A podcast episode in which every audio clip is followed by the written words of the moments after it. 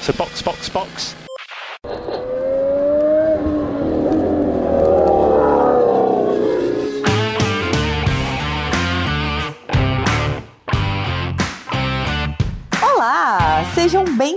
Bem-vindos ao episódio 101 do Box Box Box, o original. Eu sou Aninha Ramos e estou aqui com Felipe Junqueira. E aí, corridinha chata no domingo, hein? Pelo amor. Jura que você achou chata? É, chata não, mas achei sem graça. É, é. Sábado foi tão legal com aquela insanidade toda, domingo foi tipo. É. Então, bom, Hoje vamos falar do GP do Canadá, pista que normalmente gera boas corridas e dessa vez gerou foi uma classificação caótica e um domingo com resultados no mínimo interessantes. Obviamente que atrás de Max Verstappen, né? Então, vamos embora pra pauta.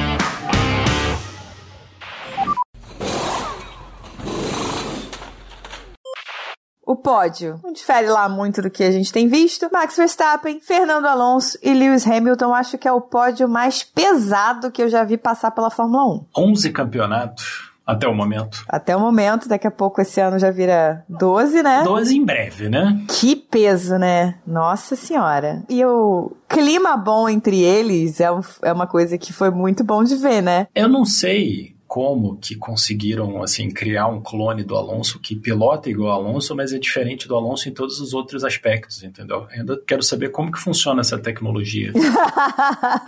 o Hamilton zoou o Alonso ali da, da Media Pen, né, naquela areazinha ali depois da corrida, que ele falou alguma coisa tipo, ah, ele tá lento, é por causa da idade. Aí o Alonso riu, olhou para ele e falou assim, Áustria, daqui a duas semanas, apontou assim. E os dois saíram rindo, tipo, tranquilaços. Não, o mais incrível que eu acho acho é que hoje em dia a idade do Hamilton e do Alonso faz quase nenhuma diferença, né? Não. Quando o Hamilton começou, o Alonso era o Alonso e o Hamilton era quem é esse moleque. E agora tem 42 ou tem 37, 38, tipo, dá na mesma. Dá absolutamente na mesma, os dois gênios do esporte. E, cara, eu tô gostando muito desse ano, assim, com essa galera mó, mó tranquilona, né? Então, tô super tranquilões, estão curtindo, tendo risada, sabe? O Paz e Amor, com certeza, é interessante. Tava vendo um vídeo que era do Hamilton e o Verstappen conversando no sofazinho, né? Pós-corrida, naquela entrevista com os três primeiros. E os dois conversando, tipo, rindo pra caramba. Hamilton tirou selfie com o Verstappen e o, e o Alonso, sabe? Tipo, mó paz, mó tranquilidade. Enquanto o Twitter tá lá pegando fogo, a galera querendo se comer viva, sabe? Pois é, mas eu acho muito, muito interessante isso, que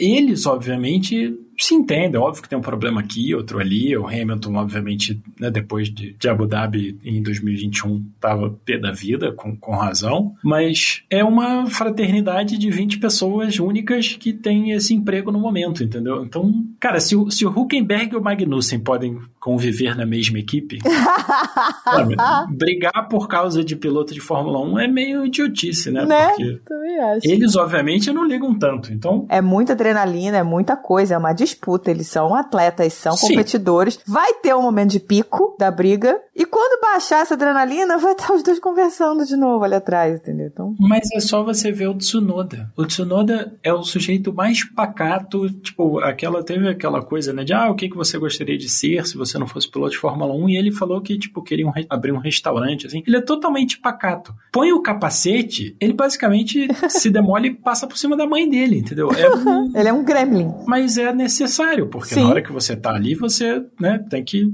passar por cima de todo mundo. Mas eu acho muito interessante essa coisa das pessoas. É quase um, um, uma coisa assim, futebolística, né? Sim. Que é óbvio que assim, o Hamilton não odeia o Alonso. Cara, eles brigaram em 2007. Sim. Metade do grid não estava vivo ainda. Não tinha nascido.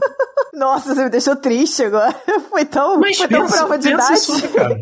Não, tá, é, é, é, exagero. Não, mas a galera tava no kart. Sim. Metade do grid tava no kart. A galera toda no, kart, era, era pirralhinho, entendeu? Não deve nem ter entendido lá o lance lá do GP da Hungria, que ah, o Alonso não saía do box, não sei o que, babá, né? Vendo aquilo, se tivessem assistindo, não, não deve nem ter entendido direito o que estava acontecendo, porque era tudo criança. E assim, pô, você acha que o cara vai guardar rancor do negócio desse? Porra, o Hamilton já ganhou sete campeonatos desde então, cara. Bateu tudo quanto era recorde. Pô, fala sério, vida, a vida caminha. Com certeza.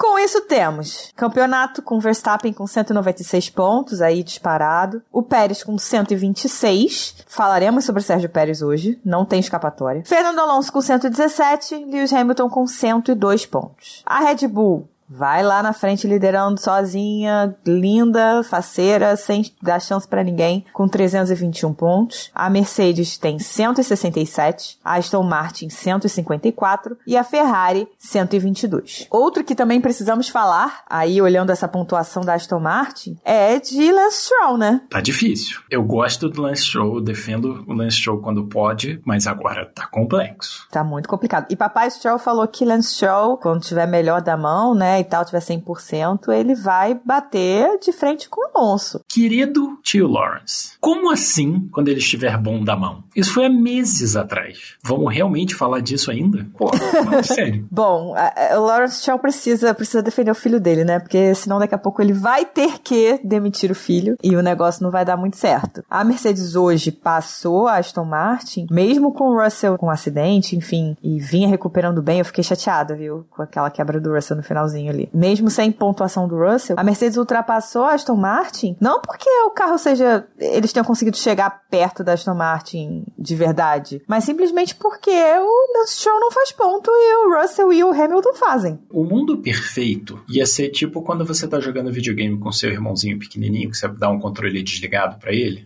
e ele fica jogando. Se pudesse fazer isso com o Stroll, ia ser perfeito. Põe um piloto melhor, fala assim: não, é você dirigindo o carro e, entendeu? Fica tudo certo, porque, cara, tá muito feio esse ano para ele, entendeu? Muito feio. Eu sei que o Alonso, porra, tá mega motivado. O cara é, pô, é um dos grandes pilotos dessa geração e da geração passada também. Mas assim, tá difícil. Tá complicado de olhar para a diferença e falar: não, tá tudo certo, vai, vai recuperar, porque não vai. Não tem nenhuma razão para acreditar que vai. Não, tá bastante complicado pro Lance Stroll. É um problema para Aston Martin, né? Porque a Ferrari parece que recuperou alguma coisa, parece que entendeu, recuperou não, parece que entendeu alguma coisa do carro aí esse final de semana. Já tá com 122 pontos, os dois pilotos finalmente pontuando direitinho. Se a Ferrari conseguir uma consistência para os dois pilotos pontuar a Aston Martin corre risco aí de perder o terceiro lugar também. Que, honestamente, assim, é um problema que eles arrumaram para eles próprios, né? Sim. Não tem outra forma de dizer isso. Eles é um problema que eles criaram. Ter um carro que vai muito bem, um piloto que anda muito bem e um piloto que tem suas qualidades, mas que, cara, é piloto de, de midfield, entendeu? A verdade é essa. O, o Stroll é para brigar ali no,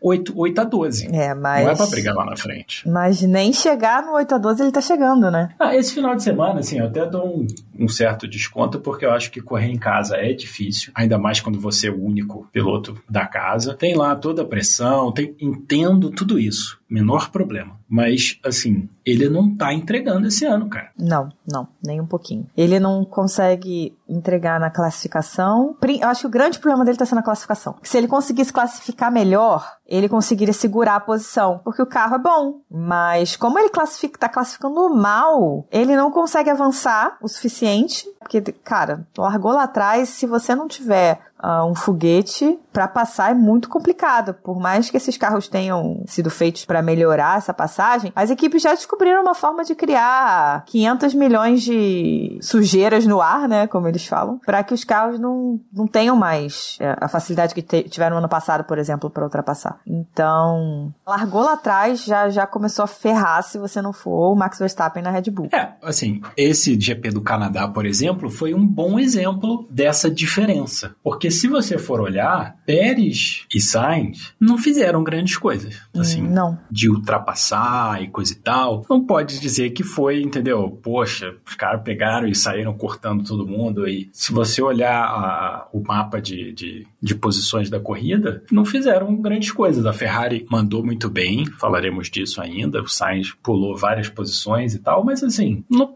pode dizer que eles fizeram uma belíssima corrida, né? É, e... O Leclerc ganhou umas posições na saída e o Pérez e o Sainz não. Sim, o Sainz, o Sainz eu acho até que chegou a perder uma, aí conseguiu recuperar, passou o Pérez, ficou ali brigando com o Pérez um pouquinho, e passou e ficou, né? Até dar e... o safety car. E lá ficou. Exato. Dali não, não saiu mais. Uma coisa que, segundo ano, né, de, de novas regras e tal, e aconteceu de novo, porque ano passado aconteceu muito, foi o trenzinho de DRS. No Canadá, não sei exatamente porquê, espero que haja algumas explicações aí dos grandes entendidos de, de aerodinâmica e, e pistas de Fórmula 1 para explicar, mas assim, muito trenzinho. A explicação é muito simples. O trenzinho atrás do álbum é porque a única coisa que a Williams faz realmente bem, o carro tá melhorando, ok, mas assim, uma coisa que você pode dizer que a Williams sempre vai fazer bem é voar na reta. Ah, sim. Do então, álbum, sim, realmente. Mas assim, no início da corrida, formou um trenzinho atrás do Huckenberg, que para as McLarens passarem o Huckenberg foi uma dificuldade tremenda. E para o próprio Leclerc passar as McLarens também não estava rolando. Então, o trenzinho de, de DRS no Canadá tá muito forte. E ano passado aconteceu isso também. Eu lembro que o Leclerc largou de trás, né? Então, acompanhando as Ferraris, o, o Sainz ficou preso atrás do, do Verstappen e não conseguia passar. E o Leclerc, para conseguir evoluir na corrida, foi muito complicado, porque era trenzinho de DRS o tempo todo. Então, se você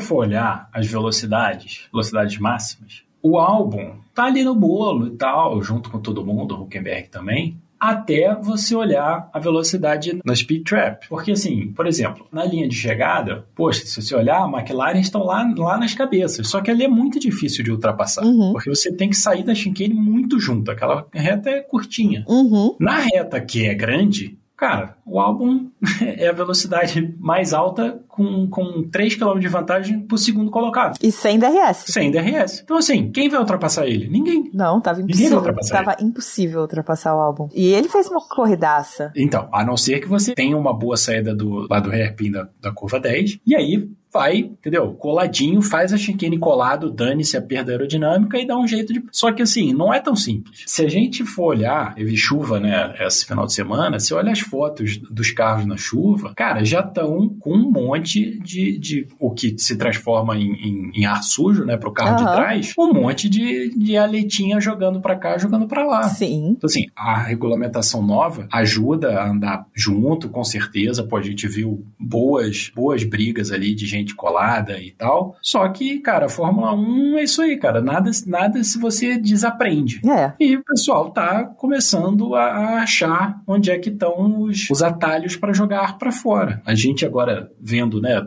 pessoal batendo mais, a gente vai vendo o assoalho de todo mundo, cara, você vê que, óbvio que a da Red Bull quilômetros na frente de todo mundo, mas mesmo os mais simples já estão começando a ter uma coisinha para cá, uma coisinha para lá. Então, é, é, isso aí.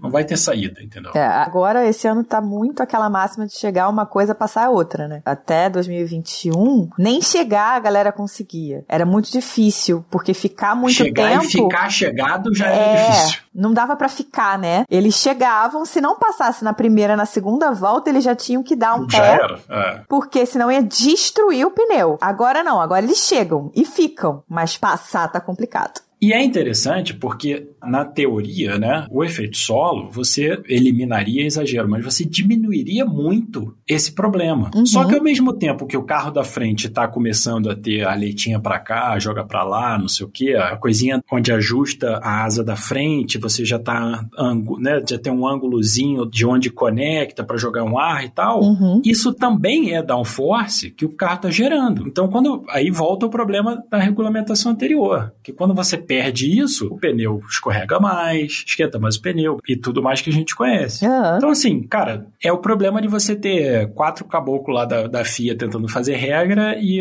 cada equipe ter 60 cara com mestrado e PHD em aerodinâmica tentando achar onde é que tá o problema, entendeu? Onde é que tá o, o buraco na regulamentação. Ai, quase dois mil cara contra quatro.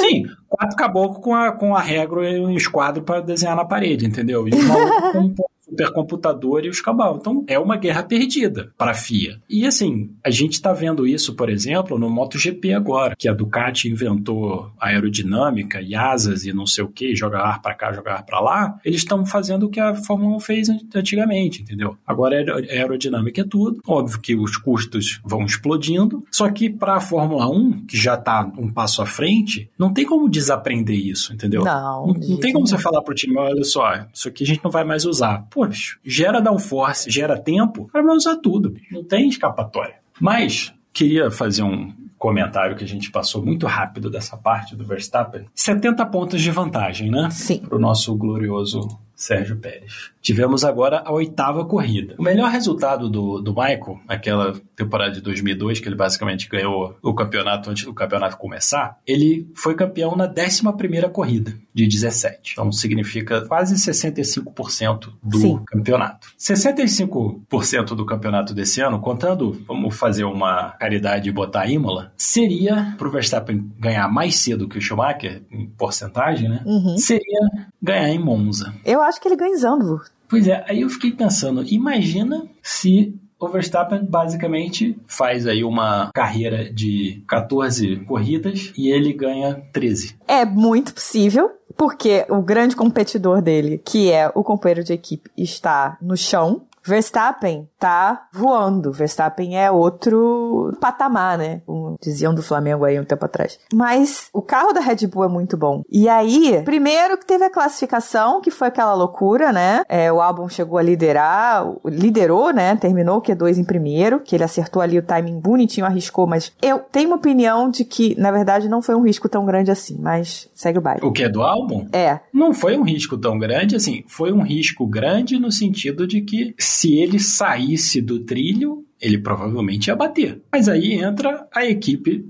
que confia no piloto e fala: ah, olha só, fica no seco. Sim, com certeza. E ele fez, conseguiu a temperatura no pneu e deu a volta que deu. Sim. Assim, é um risco? É um risco. É um risco maior do que qualquer outra classificação normal? Com certeza. Mas é um risco insano? Não. Não, porque exato. eventualmente você tem que confiar no piloto e falar: olha só, faz isso, isso, isso. Ok. E foi o que ele fez. É, e o que eu digo também em relação a não achar que foi um risco tão grande é que quando acabou o Q1, os pilotos já estavam, as equipes já estavam falando com os pilotos, os pilotos terminaram o Q1 já reclamando do intermediário porque estava seco demais. Sim. Então, o Chave estava perguntando pro Leclerc: ah, quanto falta, você acha? Quanto você falta muito pro slick? Ele falou: não, falta muito pouco, assim. Estamos quase no slick já. Então, sair de macio não foi um risco tão grande também por isso. A pista já estava secando. É claro, né, que estava secando no no trilho, mas naquele momento entre o Q1 e o Q2 não estava chovendo, a pista estava secando no final do Q1, então assim, é um risco por, por isso que você falou, você saiu do trilho, acabou. Mas a pista estava seca, então você bota o intermediário, o intermediário vai embora em dois segundos. E aí, ao, ao, ao contrário, se você pensar ao contrário, mesmo se você virar pro piloto e falar assim, olha só, não pode atacar zebra, não pode subir ali na, na chicane antes do hairpin, entendeu? Subir em tudo e dar uma volta um pouquinho mais controlada. Só que de pneu slick e de pneu intermediário, a diferença de tração que o piloto vai ter mais do que compensa. Sim. E mostrou o álbum. Sim. Que terminou o qualifying, aliás, com a melhor volta, porque ninguém bateu a volta dele do Q2, óbvio. Mas assim, é óbvio que valia mais a pena e você vê, por exemplo, as mensagens do Leclerc com o pitwall dele, ele sabia disso. Tanto Sim. que ele ficava, vamos trocar, vamos trocar, vamos... não, vamos, vamos garantir uma volta de intermediário. Só que a volta de intermediário não garante nada se todo mundo for pro slick. Sim. E aí ele, no, no caso do Leclerc especificamente, ele foi pro slick tarde demais. Quando ele finalmente ah, conseguiu abrir é. volta, já estava chovendo e ele não conseguiu fazer uma volta boa. A volta de intermediários ah. ele errou porque a pista estava seca e o pneu foi embora. Enfim, erro dele. Não tô aqui passando pano, não, porque vamos começar a falar que eu tô passando pano. Mas é um erro dele fundado numa estratégia errada. Sim, Porque a também acho. De vamos fazer uma banker lap para ter um tempo. Cara, não adianta. Não é o Q1 com 20 carros, entendeu? Não adianta fazer banker lap no Q2 num, num grid que tá tudo separado por um décimo, meio décimo, entendeu? Sim, não adianta e, e assim, isso. tráfego pra caramba. Então, para esquentar, para botar o pneu na, na, na temperatura já era mais complicado. N coisas que fizeram com que cometer um erro fosse muito mais fácil. Acho que esse é o ponto. Eu não consegui entender o que o Pérez fez, mas provavelmente ele caiu mais ou menos na mesma situação que o Leclerc, de timing ruim, não Sim. conseguir esquentar o pneu, cometer erro obviamente na volta. O Pérez no sábado tava péssimo, tá. porque com o mesmo pneu do Verstappen ele tava levando quase um segundo. Então, assim, a coisa já tava feia. Mas é a mesma coisa. A mesma coisa que você pode falar do Leclerc, porra, como que o cara não consegue chegar no Q3 duas, três corridas seguidas com o carro que ele tem? Bicho, o Pérez é pior ainda, porque o carro dele é significativamente melhor do que todos que os outros. sim, sim. Então ele conseguiu não passar, né? O Pérez conseguiu não passar pro Q3 também. Já largou ali, aspas, fora de posição. Aí teve a punição do, do Sainz também e tal. Largou numa situação que não foi tão confortável assim, porque ele não tava ali simplesmente no midfield, né? Tinha duas Ferraris ali, uma de cada lado dele praticamente, né? E ele ia ter que batalhar ali com as Ferraris. Largou mal, batalhou ali com o Sainz, perdeu e simplesmente não conseguiu ter ritmo. Ah, ele tava de duros e tal, não sei o quê. Ok, conseguiu ali se manter atrás das Ferraris, foi ali gerenciando o pneu duro dele, beleza. Simplesmente as Ferraris levaram os médios ao mesmo, fizeram uma volta, uma e duas voltas a mais do que os duros Sim. do Pérez. Que é o mago da Pirelli. E virando mais rápido. Acho que hoje o mago da Pirelli é o álbum. Não, mas então, é né, aquela coisa que o, o Pérez é o mago da Pirelli, não sei o quê, mas, cara, se for for pro pneu durar sem ele fazer tempo, não adianta nada. Pois é. E ali, é,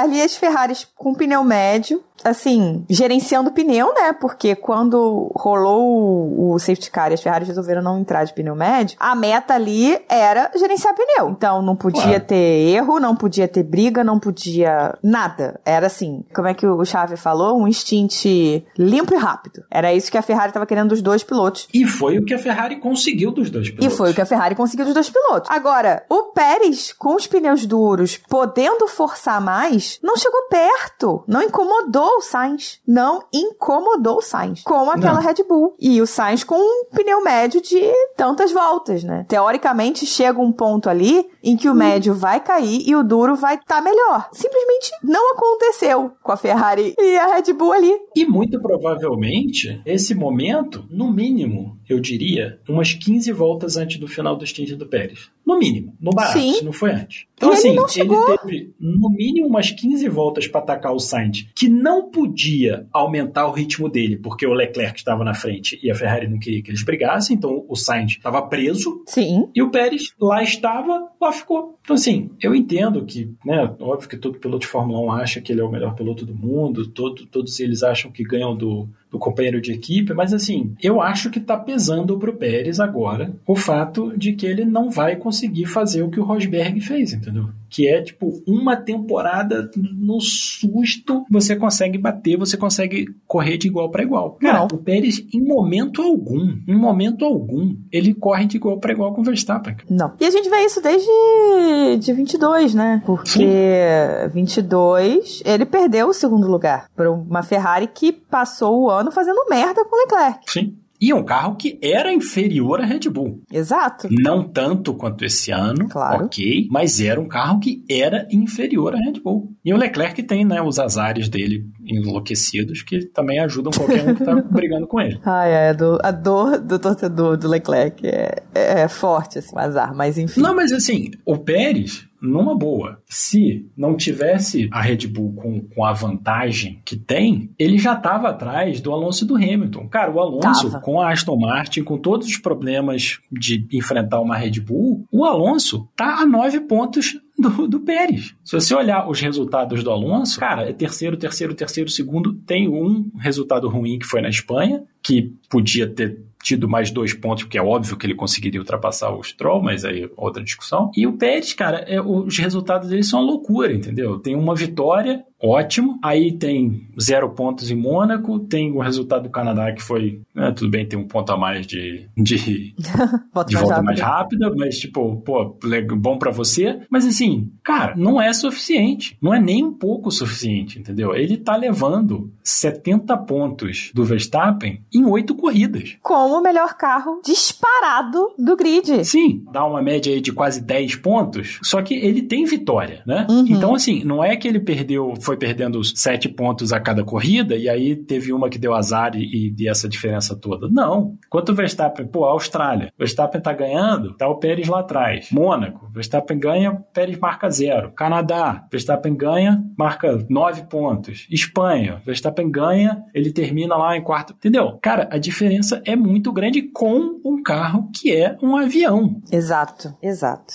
Aí você fica de novo, não é para tirar do Verstappen, mas você fica com a impressão ainda maior de que o Verstappen é, tipo, ele engrandece ainda mais o Verstappen, né? O Verstappen já é, tipo, gigante. Aí o, o companheiro de equipe dele, com um foguete, não consegue chegar nem perto, perde para equipes que são claramente inferiores. Porra, o Verstappen é Deus. Mas ele, nesse carro, eu, eu vou te falar. Se ele ganhar, fizer tipo o Vettel em 2013 e ganhar agora 10 corridas seguidas, não vai ser uma surpresa, cara. Nenhuma. Nenhuma. Porque ele tá pilotando muito, ele tem um carro muito bom, uma equipe que sabe ganhar Sim. e um companheiro de equipe que ele não precisa se preocupar. E não tem competição. Não, mas ele precisa se preocupar com Alonso, um carro inferior, Hamilton, carro inferior, Ferrari quem sabe um dia vai chegar perto. Onde é que tá o estresse dele? Não entendeu? tem. Isso também, né, acaba ajudando muito, né? Quando o cara tá com um carro bom. Ah, porque ele reclamou de pneus. Mano, ele reclamou com os pneus, dos pneus abrindo 4 segundos do Alonso. Então Sim. não tem problema de pneu, né, não, galera? Ele falou que é, ele falou que o pneu dele tava uma porcaria. Ele reclama sempre do quando ele tá reduzindo marcha no começo do final de semana. O carro não tá fazendo isso, o carro não tá fazendo aquilo, metendo meio segundo em todo mundo por volta. Pois então, é. assim,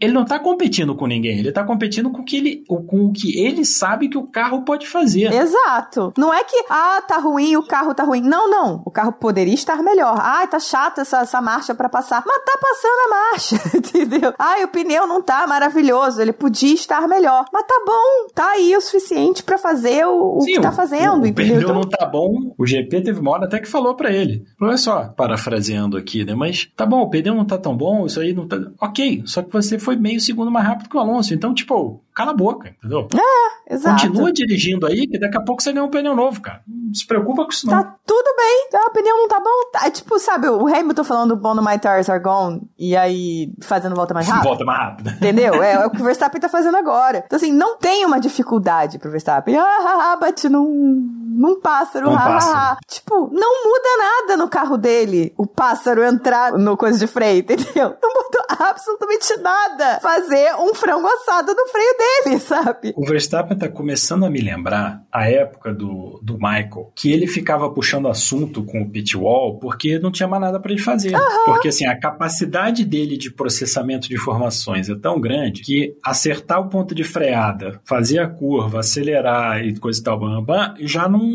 não satisfaz. Então ele precisa se ocupar com outra coisa. Sim. O Verstappen parece que tá no mesmo nível, assim, de tipo, cara, eu sei que nada vai me atrapalhar, vai vir me importunar de trás, eu preciso achar um assunto aqui. Senão eu vou, vou dormir. E isso facilita muito. É o que a gente via, inclusive, com o Hamilton. Hamilton voando lá na frente. Teve, lembro de uma corrida, acho que foi 2020, que acabou a corrida ele, ué, acabou? Ele não, não tava nem percebendo. Tava só, tipo, realmente, ele tava correndo em círculos. Ele não tava nem percebendo o que, que ele tava fazendo. De tão pra frente que Sim. tava. Por quê? Porque ele não tinha nada que incomodasse, ele não tinha dificuldade nenhuma. Hoje é o caso do Verstappen, o carro é absurdo, ele não tem dificuldade nenhuma para dirigir, então ele só vai, meu irmão. Óbvio, ele é muito bom, gente, isso não é para diminuir ele. É só para também dar o crédito, porque eu acho muito chato não dar o crédito para equipe, que a Red Bull fez um carro sensacional. A equipe trabalha no mais alto nível. E é por isso que hoje o Verstappen consegue dirigir do jeito que ele dirige. Eu não lembro se foi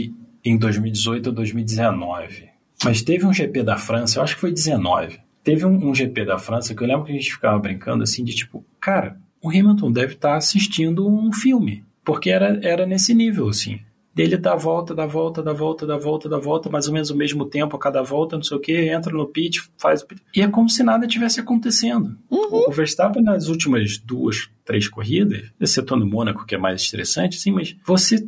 A sensação é de que tá tudo certo. Tipo, segue Sim, o baile. Exatamente. Na situação em que eles estão, né? O Verstappen está hoje que o Hamilton esteve, que o Michael esteve em 2002, é tipo, sabe quando você entra no piloto automático fazendo alguma coisa? É. Eles estão assim, que o carro tá ótimo, Sim. não tem ninguém pra atazanar, tá acontecendo nada. Eles conhecem a pista de cabo a rabo. Mano, eles entram no piloto automático e vão, sabe? Ah, não tem a, volta mais rápida, peraí, aí agora eu vou focar um pouquinho mais, vou dar uma apertada, vou prestar atenção no que eu tô fazendo de verdade e tum, volta mais rápida. Pronto. Não, e o, o, o Verstappen nessa corrida do Canadá teve esse momento, né? Uhum. O GP fala pra ele, ó, não tenta voltar mais rápida não. Ele falou, ah, tudo, tudo bem. Porque, tipo, porque não vai ser, não vai ser um ponto que vai fazer o, o, o Pérez atrapalhar ele. Então, pois tá é. Bom, vai lá. Pois é. Exatamente. Assim, outro nível, Verstappen e Red Bull são uma equipe, assim, sensacional, nível Mercedes Hamilton, lá nos oito campeonatos de pilotos da Mercedes, né?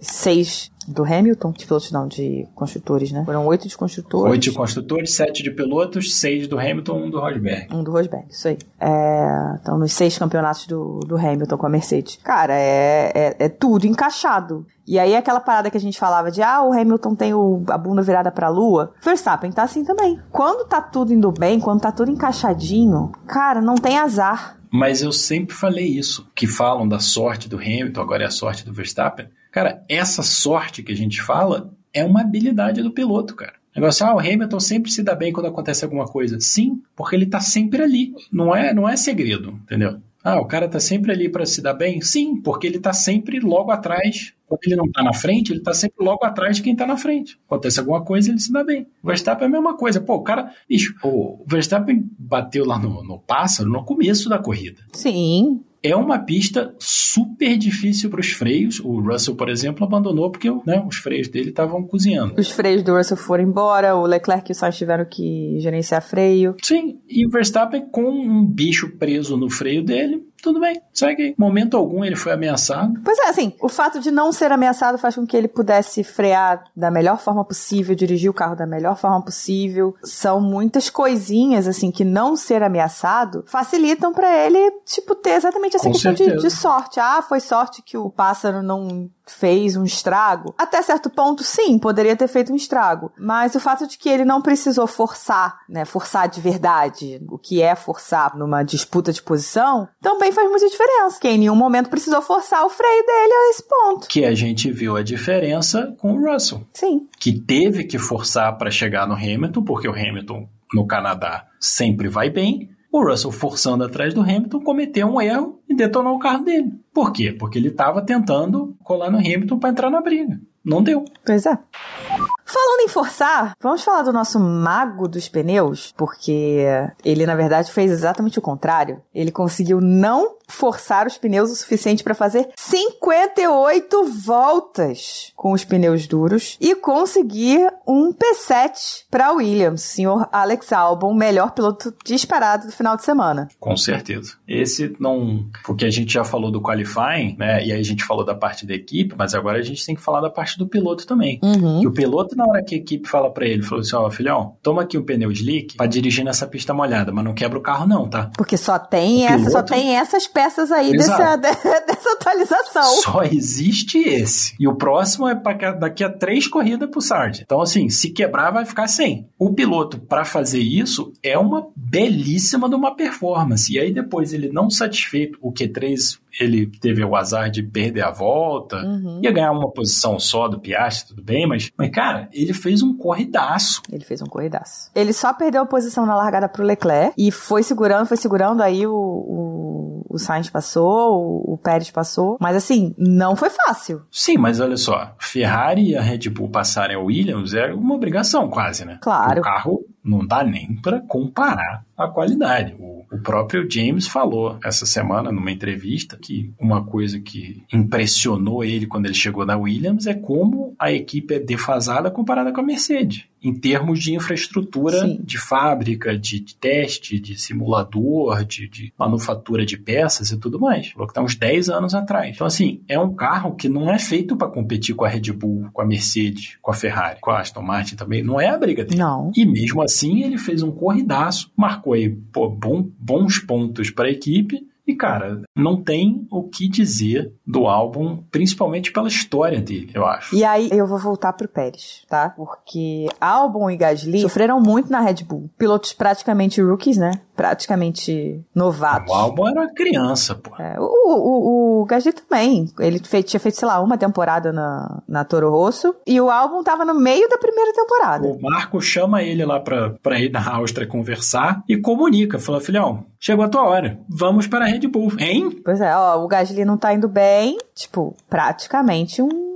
novato, no primeiro ano dele de Red Bull. Aí o Helmut Marko vai dar aquela queimada no Gasly, volta ele pra AlphaTauri, joga o Alex Albon no fogo da Red Bull. O Albon teve ótimas, ótimas corridas nesse primeiro ano, né, dele. Não fez um pódio ali porque o Hamilton não quis deixar, né, no Brasil, inclusive. E aí depois, no ano seguinte, teve o da Áustria. Aí, porra, praticamente um rookie. 2020, tava tendo dificuldade com o carro, realmente não tava com uma ótima performance, mas tava lá fazendo os pontinhos dele. Aí, acabou o ano, deixaram ele no, no limite, sabe, para avisar para ele que não, não vai ser você, vai ser o, o Pérez. No último segundo, sabe, do ano. Aí o Pérez tá, fez um bom primeiro ano na Red Bull. Cara, segundo ano começou a cair. Agora esse ano tá ruim. Fez um bom primeiro ano também sem não, sem brilho. muito. Não, não incomodou. Mas fez ali um primeiro ano digno. Agora, o segundo ano já não foi tão digno. E assim, nem metade das, das descascadas que Gasly e Albon receberam da, da Red Bull. E agora esse ano tá pífio e você não vê nada. Você, inclusive, vê passada de pano do Horner pro Pérez. É. Sendo que Pérez é um piloto extremamente experiente. Ele tem a obrigação de saber se adaptar no carro. Já passou por umas 500 equipes. Porra, aí você vê Albon fazendo esse tipo de performance, né? Fazendo o que ele tá fazendo com a Williams no geral, sabe? Que eu acho que ele tá indo muito bem. Ele tá liderando a Williams bem. Ele tá colocando a Williams em boas posições. Fez essa corrida, assim, incrível. A gente vê o potencial do cara, de verdade. E tem que ficar vendo o Horner passar pano pro Pérez na Red Bull. Ah, pelo amor de Deus. É, porque assim, se você pensar, a gente voltar lá em, em 2020, que foi a última temporada do álbum com a Red Bull, Verstappen ganhou duas corridas. Terminou o ano em terceiro lugar, o álbum terminou em sétimo, 100 pontos atrás. Tá bom. Cara, ano passado, o Verstappen ganhou 15 corridas e o Pérez ganhou duas. Terminou o ano 150 pontos atrás do Verstappen. Então, assim, um carro que é capaz de vencer 17 corridas de 22 e você só ganhou duas. E você ficou 150 pontos atrás do teu companheiro de equipe? Eu não vejo grande diferença no que o álbum fez. Aí entra a minha explicação, que eu imagino que seja a correta, que a diferença é que o contrato do álbum com a Red Bull era uma coisa, e o contrato do Sérgio Pérez com a Red Bull é outra completamente diferente. É a única explicação possível. Só pode ser isso. Talvez dinheiro, porque o, o Pérez leva um bom patrocínio, né? Que é o da Claro. Sim, o patrocínio do Slim, óbvio, óbvio que faz diferença. Fala sério. Pois é. Um dos caras mais ricos do mundo né, dizem que ele é super interessado que essa coisa do Pérez continue. Mas assim, não acho acho nem que seja ruim para equipe, não, cara. Eu acho que se você perguntar, por exemplo, pro Toto Wolff quais anos ele preferia, se era o Hamilton e Rosberg ou Hamilton e Bottas, tenho certeza que ele prefere o Hamilton e Bottas. Com porque certeza. É sossegado. Sossegado, tá muito clara ali a divisão de poder. Sossegadíssimo. A Red Bull vai ganhar o campeonato de construtores, que é o que no final das contas vai importar. Não, vai ganhar praticamente com o Verstappen sozinho, né? É possível. Se o Verstappen continuar como ele vai, eu diria que assim, eu não diria que ele vai ganhar o campeonato sozinho, mas que ele ganha. Das pequenas, não vale nem a pena discutir, mas assim, eu acho que ele ganha de do quarto, talvez do terceiro lugar no Campeonato de Construtores sozinho. Porque assim, se você tira o Pérez da jogada hoje. Ele tá na frente da Mercedes, que tá em segundo lugar. Sim. Por mais de uma vitória, vale dizer. É, sim, mesmo assim, tirei o Pérez. Pegar esses pontos do Pérez e vou redividir. Ainda assim, o Verstappen ainda estaria com uma diferença das outras equipes. Pois é. E aí vem a injustiça que é essa coisa da Red Bull, cara. Se você pensar, eles jogaram fora o Kvyat, o Gasly e o Albon, porque eles não estavam no nível desejado, nível quase é, impossível desejado por eles. O Gasly pois e o é. Albon, porque diretamente não conseguiam competir com o Verstappen. Mas assim, quem que consegue competir com o Verstappen na forma atual dele, né? no, no, não, no tá. Pokémon evoluído do Verstappen atual? Quem é que consegue competir com ele? Tá fora de, tá fora de cogitação. Como foi o Hamilton, de 17 até 2020. Não tinha nada que o Bottas pudesse fazer. O Bottas é um bom piloto, decente e tal, mas, cara, era outro nível. Como podemos aí falar do Rubinho com o Michael? Pois é. Eu fico muito chateada quando eu penso, eu lembro de, da situação do Gasly e do álbum. Hoje o álbum tá tendo aquele momento que o Gasly teve quando voltou pra AlphaTauri, sabe? Que ele teve Sim. várias corridas boas, vários resultados ótimos e tal. Todo mundo falou, caralho, cara, Red Bull também. Teve aquela vitória épica dele em Monza. Vitória épica em Monza, né, e tal. Agora ele já deu uma, uma baixada. Hoje, o álbum tá nesse momento de tipo, caralho, olha só o que, que a Red Bull fez com esse cara. Pô, cara, o álbum foi correr DTM, bicho. O campeonato é bacana é. e tal, mas, pô, DTM não é nem o WEC, que é, pô, campeonato mundial. Tipo, pois é. Campeonato local, entendeu? Realmente me, me irrita muito ver hoje a situação que o que o Pérez está entregando e como a Red Bull lida com isso, sabe? Porque nossa, sim, os dois caras, o Gasly e o Albon, eram tipo crias da casa. Era para ser, sim. no mínimo, no mínimo protegidos. E o que eles fizeram foi jogar no modelo de carne mesmo, real oficial. E, e o Albon já tinha rolado com ele, né? Nas já. categorias de base, a Red Bull já tinha abandonado ele. Ele voltou na raça e aí levou outra traulitada da, pois é. da Red Bull. Muito, muito complicado. Bom, Antes da gente entrar no Ferrari Cash, vamos falar de uma coisinha muito específica que aconteceu que eu nunca tinha visto acontecer, que foi a punição do Norris por comportamento antidesportivo. Quando teve o safety car, ele diminuiu demais a velocidade, então o delta dele estava muito baixo, para poder abrir distância do Piastre. Era do Piastre? Agora eu não lembro. Era o Piastre é, na frente o Piastre estava na frente dele. Isso, sim, ele sim. diminuiu a velocidade para abrir distância do Piastre, para poder melhorar ali o tempo do double stack, porque a McLaren ia fazer um, um double stack e entrar os dois pilotos no safety car. Isso atrapalharia os pilotos que estavam atrás. No caso, era o Leclerc o Sainz Pérez. Aí ele ganhou essa punição porque disse que baixar o delta dessa forma, abrir essa distância, atrapalha o cara de trás, né? E não é permitido. A parte que eu achei mais engraçada dessa coisa toda foi o seguinte: foi a revolta geral do pessoal britânico, não com a punição, mas com o fato dela ter sido dada como comportamento antidesportivo, porque o Lando Norris é um cara muito legal e ele nunca faria uma coisa antidesportiva. É. Tipo, é assim, eu entendo que você tem que defender o, né, o pessoal da casa e tal, mas assim, menos, né, rapaziada? Pois é. Menos. O Lando é muito legal e tal, vocês gostam muito dele, mas tipo, né, vamos com calma. Tanta coisa para reclamar. Não é, e assim, tá todo mundo ali disputando. Não tem essa de, ah, porque ele é um cara muito legal. Na hora que fechou a viseira, acabou essa história. É a mesma tá? história do Tsunoda. Exatamente. Todo mundo ama ele. Mas ninguém quer conversar com ele quando ele tá de capacete, porque o cara é um louco. Pois é. Ai, porque ele é um cara muito maravilhoso, muito legal. Meu irmão, baixou a viseira, acabou essa história. Ele precisava do espaço. Ele tacou foda-se pra quem tava atrás. E pras regras, porque existe uma regra. Exatamente. Né?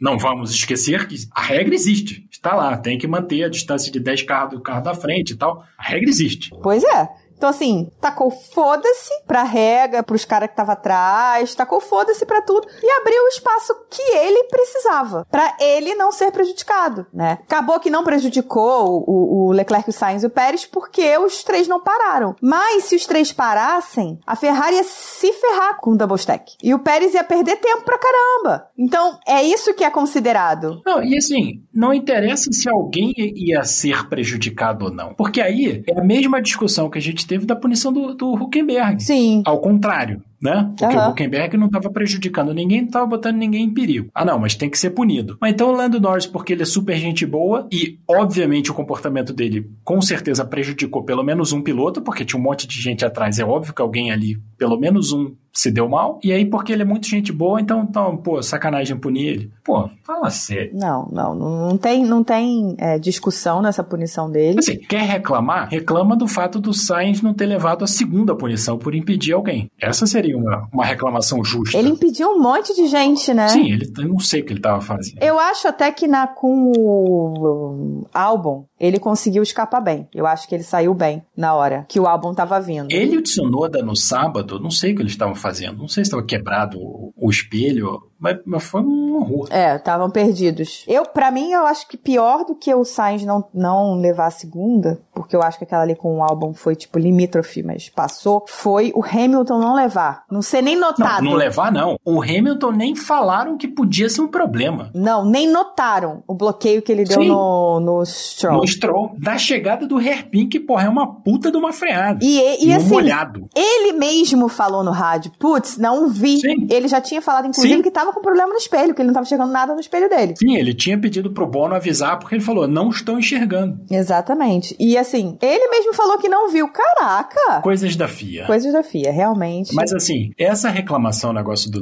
do Norris, cara, é muito vamos defender os nossos, entendeu? Porque assim, Com certeza. pô, o Norris é super legal, bom pra ele, cara. Porra, leva ele pra jantar. Mas assim, o comportamento dele é antidesportivo? É. Ele Esse tá foi. violando uma regra para se beneficiar e prejudicando os outros. Isso não é a definição de um comportamento não esportivo? Na minha cabeça, sim. E assim, você dizer ele teve este comportamento antidesportivo não significa dizer que ele é uma pessoa antidesportiva. Exato. Essa é a grande discussão quando você vai. A coisa de como cri- criar crianças, entendeu? Quando você Aham. está criando filho e tal, tem essa coisa. Você nunca fala que você é não sei o quê. Fala, você fez não sei o quê. É a mesma coisa. Ele teve um comportamento antidesportivo? Teve. Mas igual, milhares de outros pilotos já tiveram igual. Exatamente. Não é? É super Como se fosse antidesportivo. uma, uma letra escarlate agora no Lando Norris, porque ele levou uma punição que ele estava É. comportamento antidesportivo. Vamos combinar Pô, aqui? Fala sério, galera. É super antidesportivo o que todos eles fazem de ficar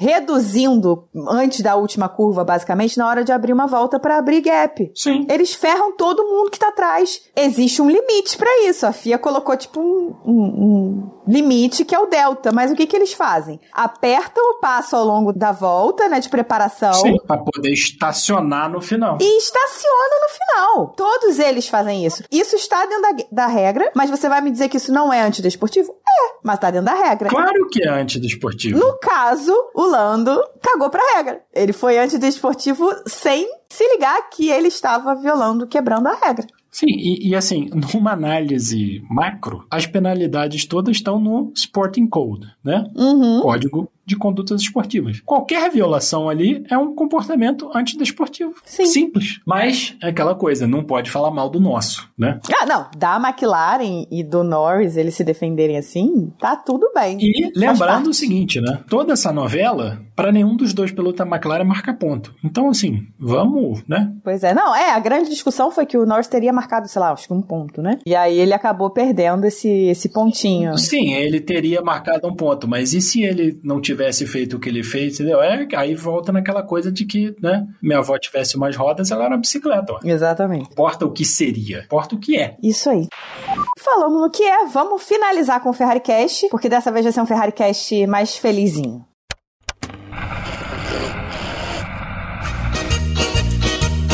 Uma bosta. Competência que chama. Puta que pariu. Ser ferrarista é complexo. Tá difícil ser ferrarista. Foi nada, nada diferente do que a gente já tá acostumado. E aí fudeu dois campeonatos. Só duas palavras aí, viu, Bruno? Parabéns. Parabéns, Binotto.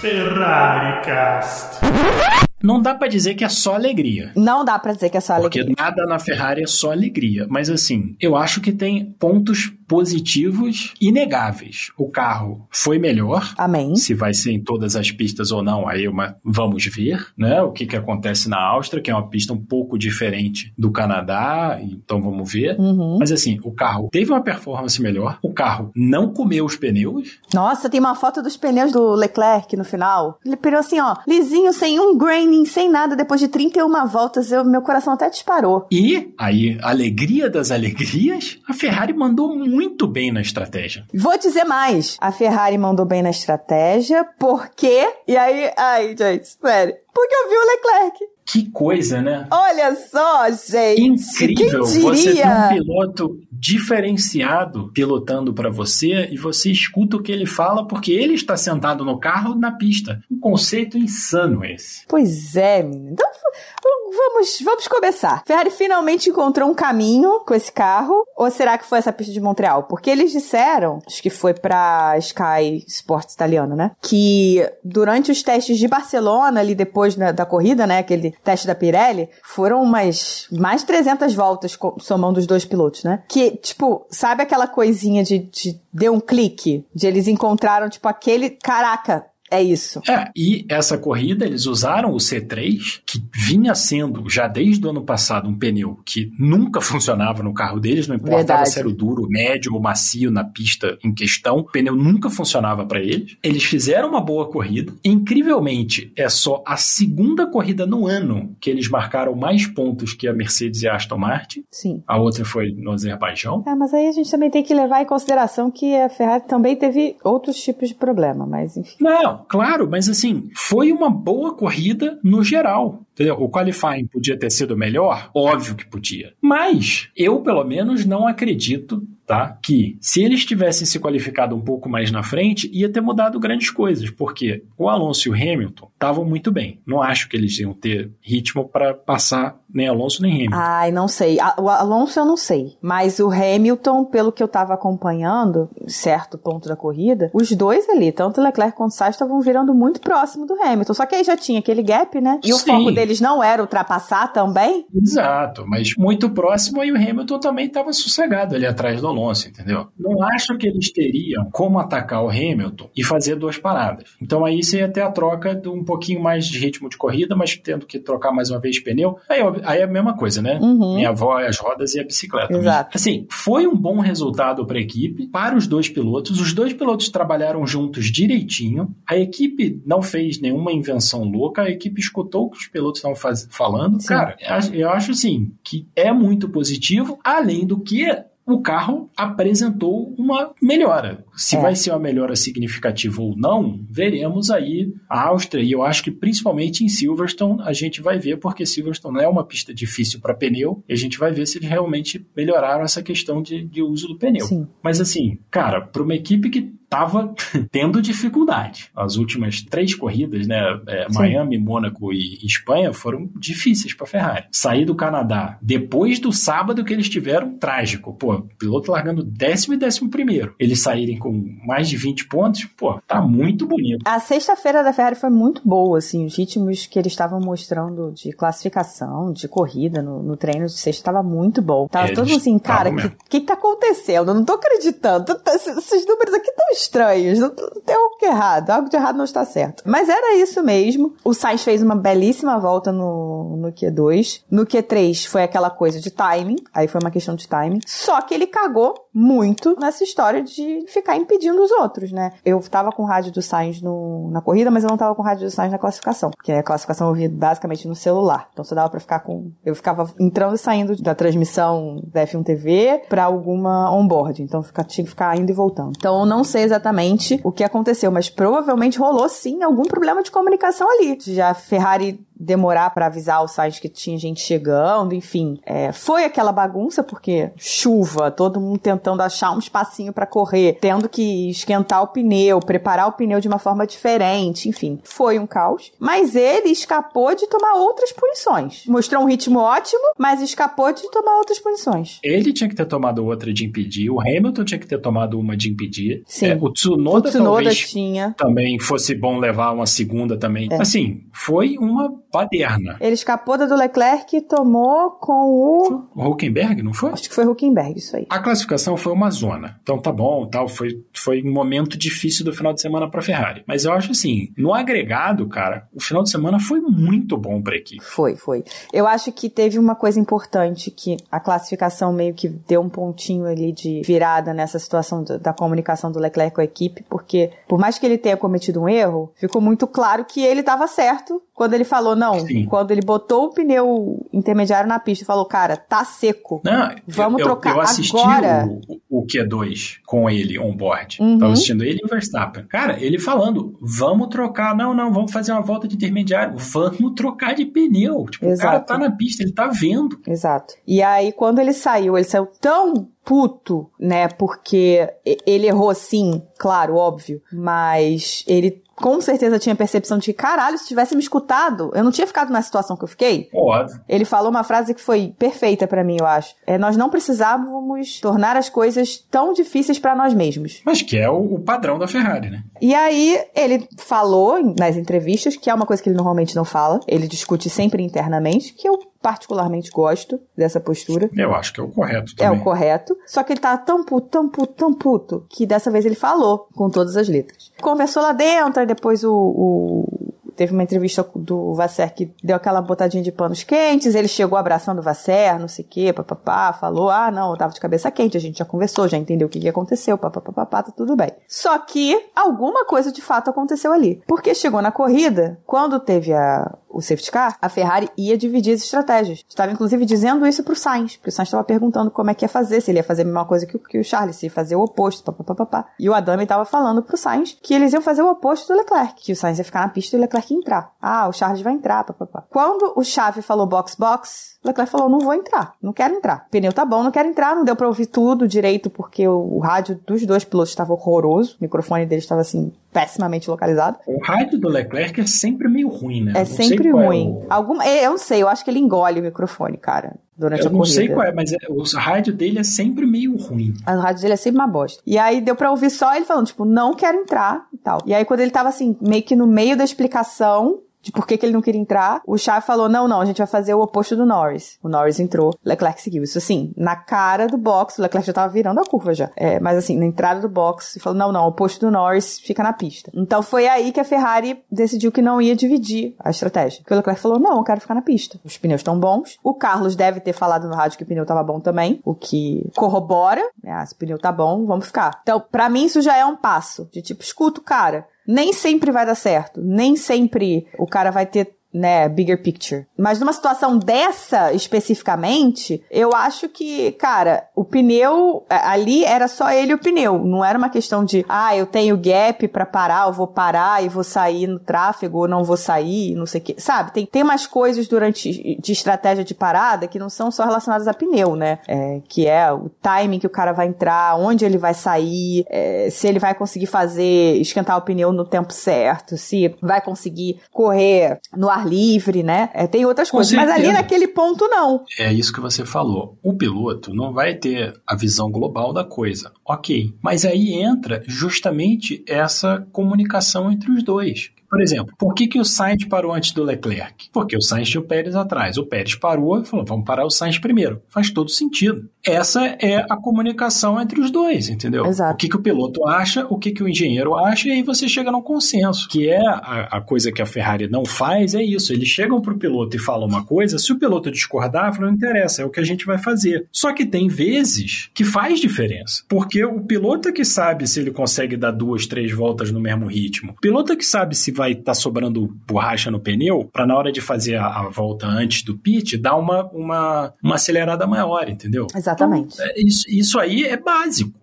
E é um negócio que a Ferrari, desde a época de Priscas eras, Vettel e, e, Alonso na Ferrari, eles têm dificuldade de ouvir o piloto, que claramente sabe o que está fazendo, e falar: não faz isso porque vai piorar. Exemplo clássico: o Sainz em Silverstone. Sim. Quando falaram, não, dá um espaço pro Leclerc, ele falou: cara, nós dois, tipo assim, vai ser ruim para todo mundo. Sim. E ele estava certo. Sim, não, o Sainz estava certo. ele e é óbvio que iam passar o Leclerc. A Ferrari não tinha que ter não parado o Leclerc. Eles colocaram o Sainz numa situação horrorosa horrorosa. Exato. O erro estava ali. Mas assim, essas são as horas que você tem que ouvir o piloto e falar: ok, se você tem um piloto na qualidade dos que a Ferrari tem. Os dois pilotos ali são bons, eles entendem o que está tá acontecendo, eles sabem ler uma corrida. Você tem dois pilotos que são capazes de olhar em volta e falar que eu acho que deveria fazer é isso, e você não escuta eles, cara, é uma idiotice. E eu fiquei, nossa, fiquei muito surpresa de, de eles terem ouvido de fato, né? E também muito positivamente surpresa é, com a forma como eles gerenciaram a corrida dos dois, porque eles precisavam fazer uma parada, ou seja, nenhum dos dois podia forçar demais, né? Ficar ali correndo atrás para ultrapassar o outro, enfim. O Leclerc não podia forçar para tentar chegar no Hamilton, porque ele precisava gerenciar pneu. E o Sainz não podia forçar para tentar passar o Leclerc, muito menos os dois entrarem numa batalha, numa luta, porque ia destruir o pneu dele. No momento que o Sainz começou a forçar um pouquinho mais, a equipe virou para ele e falou: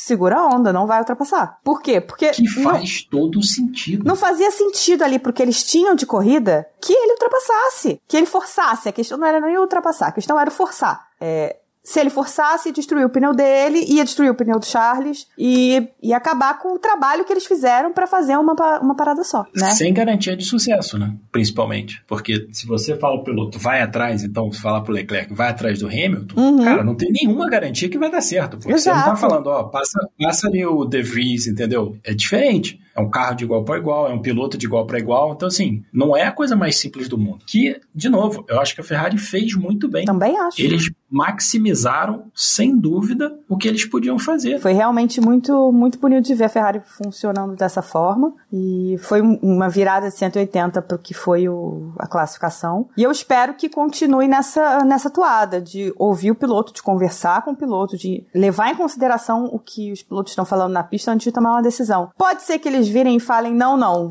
não vai fazer, vai fazer dessa forma? Pode, por quê? Porque os caras têm a, a visão macro. Mas eles precisam levar em consideração a visão do, dos pilotos e a visão dos dois Exato. pilotos em relação aos pneus. Ali na, na, na hora do safety car foi assim, fundamental. Até porque eu acho que se a equipe não faz isso, aí você começa a fomentar aquela coisa assim, do cara, do, do, do engenheiro fala box e o piloto fala: não, não tem como me obrigar a entrar no pit, então não entro. Vou entrar daqui a duas, entendeu? Aí começa a virar uma zona. Finalizamos o Ferrari Cast com boas vibrações para Ferrari na Áustria, que siga assim. E eu separei para falar no finalzinho dos nossos planos de apoio, porque novidade. Aê!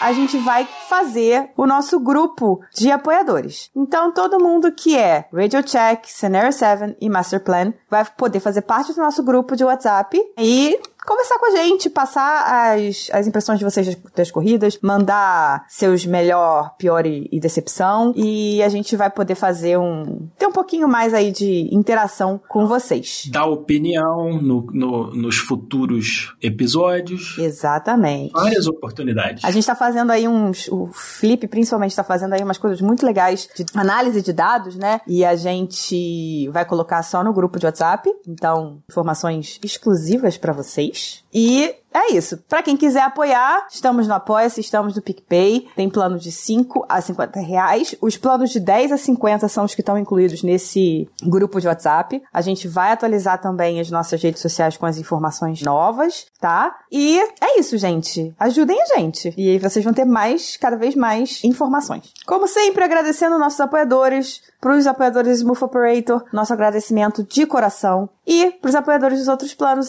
o nosso agradecimento nominal, que vai para Leonardo Fernandes, Hugo Costermani, Thaís Costa, Leco Ferreira, Fernando Jambeiro, Rodolfo Tavares, Bruna Soares, Carol Polita, Jaime de Oliveira e Diogo Moreira.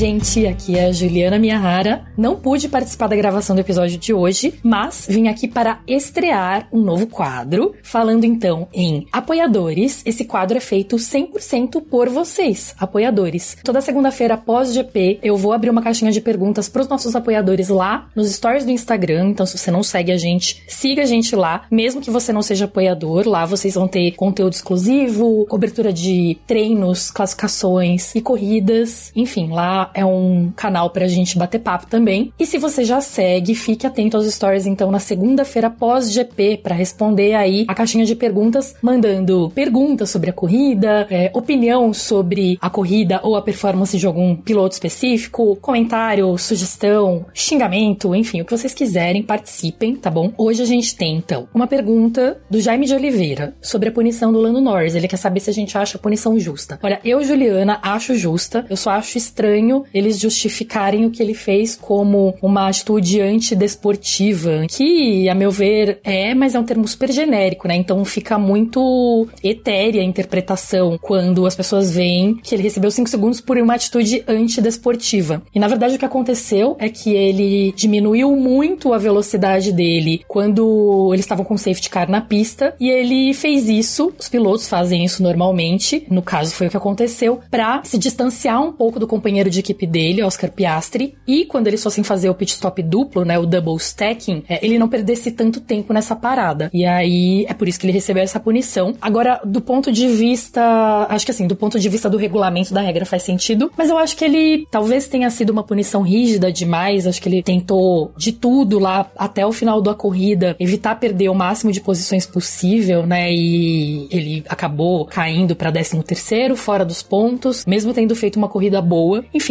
acho justa, mas ao mesmo tempo fiquei chateada com, com, com essa punição. Achei que ele merecia ter tido uma classificação melhor na corrida. E a gente tem também uma opinião do Diogo Moreira. Ele diz: Supermax segue voando, inclusive com pássaro na radiador, né? Então é isso. Ele ficou a 9,57 segundos do segundo lugar, o que é meio fora do normal se a gente considerar as últimas corridas, quando ele fica 20 segundos no mínimo de distância. Mas foi uma corrida onde a Red Bull sofreu um pouco mais por várias questões, por configuração de pista mesmo e características do carro deles. Mas teve esse adendo aí, né? Eu acho que isso deve ter prejudicado também, né? O pássaro ficou preso lá no duto de freio, justamente numa pista onde os freios são super utilizados. E aí ele também comenta que a Mari Becker entrevistando o Toto e o Otmar no grid foi ótimo. Até perguntei aqui, Diogo, depois responde a gente o que, que eles conversaram, porque eu não vi a transmissão da Band, então eu não sei como que foi essa entrevista. Fiquei curiosa se vocês assistiram, digam aí o que, que vocês acharam dessa conversa da Mari com o Toto e com o Otmar. Mas é isso, gente. Participem do próximo episódio e tchau!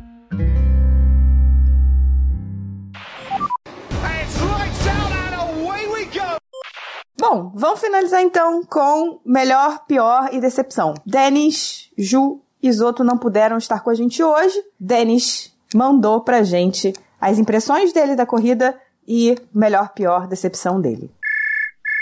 E aí, galera? Infelizmente hoje eu não pude estar com vocês gravando com a galera do Box Box Box, mas eu tenho que passar aqui para exaltar uma coisa que talvez não sei se vai agradar o ouvinte, mas que eu acho que a gente não pode deixar de falar e exaltar porque a gente pode estar vivendo a história da Fórmula 1. Exaltar Max Verstappen. Porque assim, e se teve um fim de semana até agora na temporada que ele poderia perder uma prova porque ele não se encontrou com o carro do jeito que a gente vê ele se encontrar nos outros fins de semana, foi esse. E simplesmente o que o cara fez? Ele ele riu.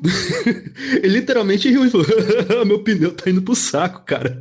ele fez isso no rádio. E ele falando que não tava acertando com o carro e tudo mais, ele termina a corrida, sei lá, 10 segundos na frente do, do Alonso, que com os upgrades da Aston ficou apenas a 10 segundos da Red Bull do Max. Então, assim, o Max ele entra no nível de concentração, no nível de pilotagem, sim, inacreditável, sabe? É, é coisa de lenda do esporte mesmo. Você vê o Max correndo assim, é uma coisa que é histórica, sabe? É uma coisa que, que dá prazer. Tô falando uma pessoa que acompanhou o Schumacher inteiro, acompanhou o Hamilton inteiro, acompanhou o Vettel, acompanhou a ascensão do Alonso, né? Pra quem fala que ele é genial tudo mais e tal assim. E ver Max fazer o que ele faz na pista é incrível, de verdade. E isso tem que ser exaltado. Não sei se tem uma contabilidade disso, mas ele tá mais de 200 voltas sem perder liderança. Faz três GPs que ninguém fica à frente de Max Verstappen nem para um pit stop. E sem contar, eu não lembro qual foi o GP anterior do, desses três tal assim, mas com certeza foi um GP que o Max fez algo inacreditável. Nesse fim de semana, ele com um carro que tava, não apareceu em nenhum momento dos quales, do, dos TLs, quer dizer, no qual chega e,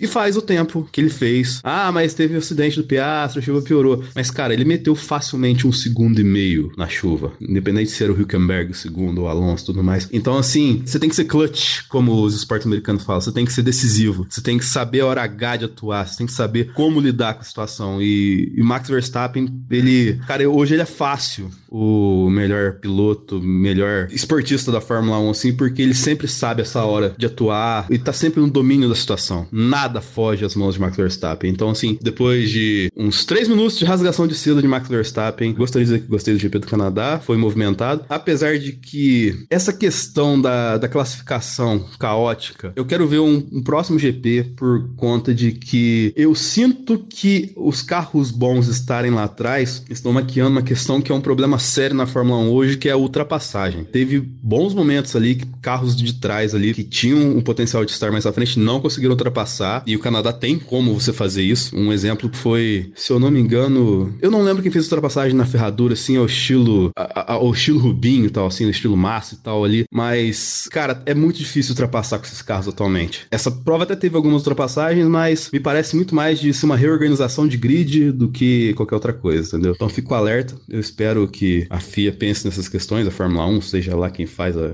a engenharia dessa porra desse carro que não ia precisar nem de DRS, né, galera? Lembra disso quando eles falavam lá atrás? Mas enfim, no mais, o, a briga dos velhos foi legal. Ainda falta carro pra Mercedes mas a Mercedes vai chegar lá, espero em Deus. E o Alonso, né, é o Alonso é isso aí. Então, assim, eu ainda fiquei decepcionado muito com o Alonso porque ele fez um, um brilhareco ali, uma, uma graça na hora que o Hamilton voltou dos boxes na frente dele. Como, ah, olha só, ele está fazendo posição insegura para mim aqui, vocês não vão ver punir.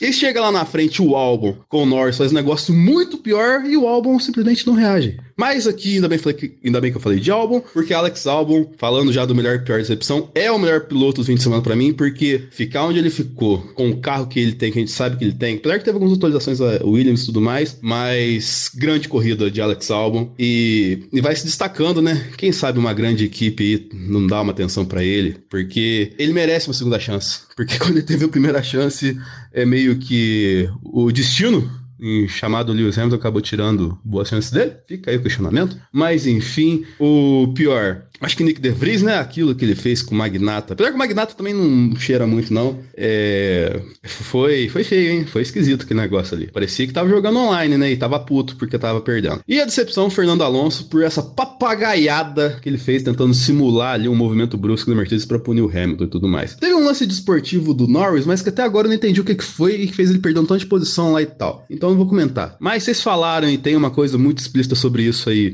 tá definido e tal, assim, eu vou entender que ele é coisa assim. Mas até então eu vou votar no Alonso como decepção, porque o Alonso sempre me decepcionou. Enfim, é isso. Eu espero que o Ferrari Cash tenha sido de bom tom dessa vez, porque a Ferrari acertou. Apesar que os pilotos fizeram umas pataquadas lá também. Pô, Carlos Sainz tá de sacanagem, né, velho? Mas enfim, muito obrigado. É, contribuam com a gente no nosso plano de apoio, para vir nosso grupão do Zap também. E até a próxima semana. Ah, e só mais uma coisinha que eu lembrei. Além de estar tá entre aspas, com um carro instável e com os pneus desgastando, o Max andou com um passarinho dentro. E ele fez o que fez. Então, assim, é o nível do cara é inacreditável. Felipe, melhor, pior decepção? Eu vou começar pela decepção porque, mais uma vez, eu vou me repetir e falar que a minha decepção é a Raiz. Porque é possível algum dia na vida que esse pessoal acerte uma corrida? Tá difícil, né? Cara, é incrível. Eles, assim, o carro é complexo, o carro perde ritmo de corrida. Eu entendo tudo isso, mas assim, eles não ajudam em nada, cara. Eles sempre estão na contramão de tudo. É impressionante. O meu pior não tem nem o que dizer. Acho que não tem competição para isso, é o Sérgio Pérez, porque a performance dele vem caindo, mas esse final de semana no Canadá foi assim, se fosse piloto da casa da Red Bull, pode ter certeza que depois do, do Summer Break era outro cara no lugar dele. Porque foi realmente, coisa foi trágica. É, e o meu melhor, é, o Verstappen aí no, no, melhor tem que ser hors concura essa temporada, porque não tem para ninguém, vai com certeza para o Alex Albon, porque foi um final de semana fabuloso para ele, realmente incrível. E apesar de eu não gostar da expressão né, que o cara tá fazendo mais do que o carro pode e tal, porque eu acho que é fisicamente impossível, mas assim, ele está extraindo da Williams tudo que a Williams pode dar e é muito legal ver pela equipe, pelas dificuldades da equipe, pelas dificuldades que ele enfrentou, é muito legal ver os dois nessa subida de performance que eles estão tendo. Então, muito bacana e o meu melhor, com certeza, esse final de semana foi ele. E o seu? O que, que você achou? Bom, vou concordar com você com o melhor. A Alex Albon, cara, sensacional. Tirou tudo que ele pôde da Williams, leite de pedra, né? E, cara, eu quero muito que a Williams cresça e eu quero muito que ele cresça. Eu quero ver ele batalhando ali, no momento é o que dá, né? Mas sétimo, oitavo, batalhando com as McLaren, batalhando com as Alpines. Quero muito ver isso. Muito mesmo. Meu pior, vou ter que concordar com o Sérgio Pérez. Cara, não, não tem explicação, assim. Eu não, eu não consigo aceitar. Que eu não falo assim, ah, é porque o Pérez, é, nossa senhora, a diferença é muito grande. Não, mas o Pérez é lento. Não, cara, eu não aceito isso. Não aceito. Não consigo aceitar. Tem, tem que ter alguma coisa. O Pérez não é lento, cara. O Pérez é um bom piloto. Sempre, nos últimos seis, sete anos, ele sempre tirou quase tudo que podia do carro. Sim. Ganhou aquela corrida enlouquecida no Bahrein. Pois é. E, assim, a performance dele tá desaparecendo. Eu, eu não consigo, cara. Eu preciso. eu- tem que ter uma explicação. Tem que ter uma explicação. Ele falou que ele e os, e os engenheiros não estão entendendo o que está acontecendo com o carro, mas sim, simplesmente não tinha ritmo de corrida. Ele mesmo falou isso na entrevista, né, pós-corrida. Então, tem que ter uma resposta. Tudo bem ele não estar lá, né, lutando, né, de igual para igual com o Verstappen. Mas ele tinha que estar lutando pelo menos com o Alonso, sabe? Tudo bem, ah, é o Alonso. Ok, Ah, mas é o exato. Alonso no Aston Martin, né? Eu não acho que o Pérez, não tô assim, não tô defendendo aqui que o Pérez tem que lutar com o Verstappen. Entendo perfeitamente que não é essa a missão dele na equipe, mas assim, não dá para ele ter final de semana como ele vem tendo. Não dá. Não dá. A minha decepção é a Alpine. Eu esperava mais do Ocon, principalmente, né? Porque o Gasly ficou numa situação péssima com saindo no Q1, né? Mas eu esperava mais da Alpine. Eu acho que se tinha um carro que conseguiria ultrapassar o Alex Albon, pra mim teria sido a Alpine, porque aí não tem aquela coisa de, ai, mesmo o motor, né? Que é o, o motor da Renault, que é um bom motor, diga-se de passagem. É um motor forte. Esse ano, na verdade, né? A gente não tá com problemas de motor, assim. Todos os motores estão bons. Não tem nenhum motor que você olhe e fale, nossa, esse, né? Não Sim. tem. Os motores estão bons. certeza. Tem um ou outro problema de, de confiabilidade, Ferrari, Alpine e tal, mas assim, de resto, zero problema, assim, em relação a, a potências, que tá todo mundo ali bem próximo um ao outro, né? E eu esperava mais dessa Alpine. Eu achava que a Alpine tinha que estar ali, ali, aonde o, o Albon tava, na verdade, né? Ou de repente até um pouquinho mais na frente, porque a Alpine foi muito bem. É, Mônaco, né? Óbvio. E até na Espanha. E eu esperava mais, eu esperava mais. So box, box, box. Bom, então é isso. Por hoje é só, a gente já falou muito. Se quiserem falar com a gente, estamos em cashboxboxbox no Twitter e no Instagram. E nosso e-mail, podcastboxboxbox.gmail.com, que também é a nossa chave do Pix, pro caso de você querer fazer aí uma contribuição avulsa, que também muito nos ajuda, assim como fez já dois meses o Guilherme Rocha. Então, muito obrigada, Guilherme. E para quem quiser, podcastboxboxbox.gmail.com. Também é muito importante pra gente se vocês puderem avaliar o podcast no seu reprodutor de áudio, né, no seu agregador de podcast, da melhor forma possível, 5 estrelas, 10 pontos, 100 pontos, o que o seu reprodutor permitir. Então é isso, por hoje é só. Muitíssimo obrigada e box, box, box, até semana que vem. Falou, rapaziada.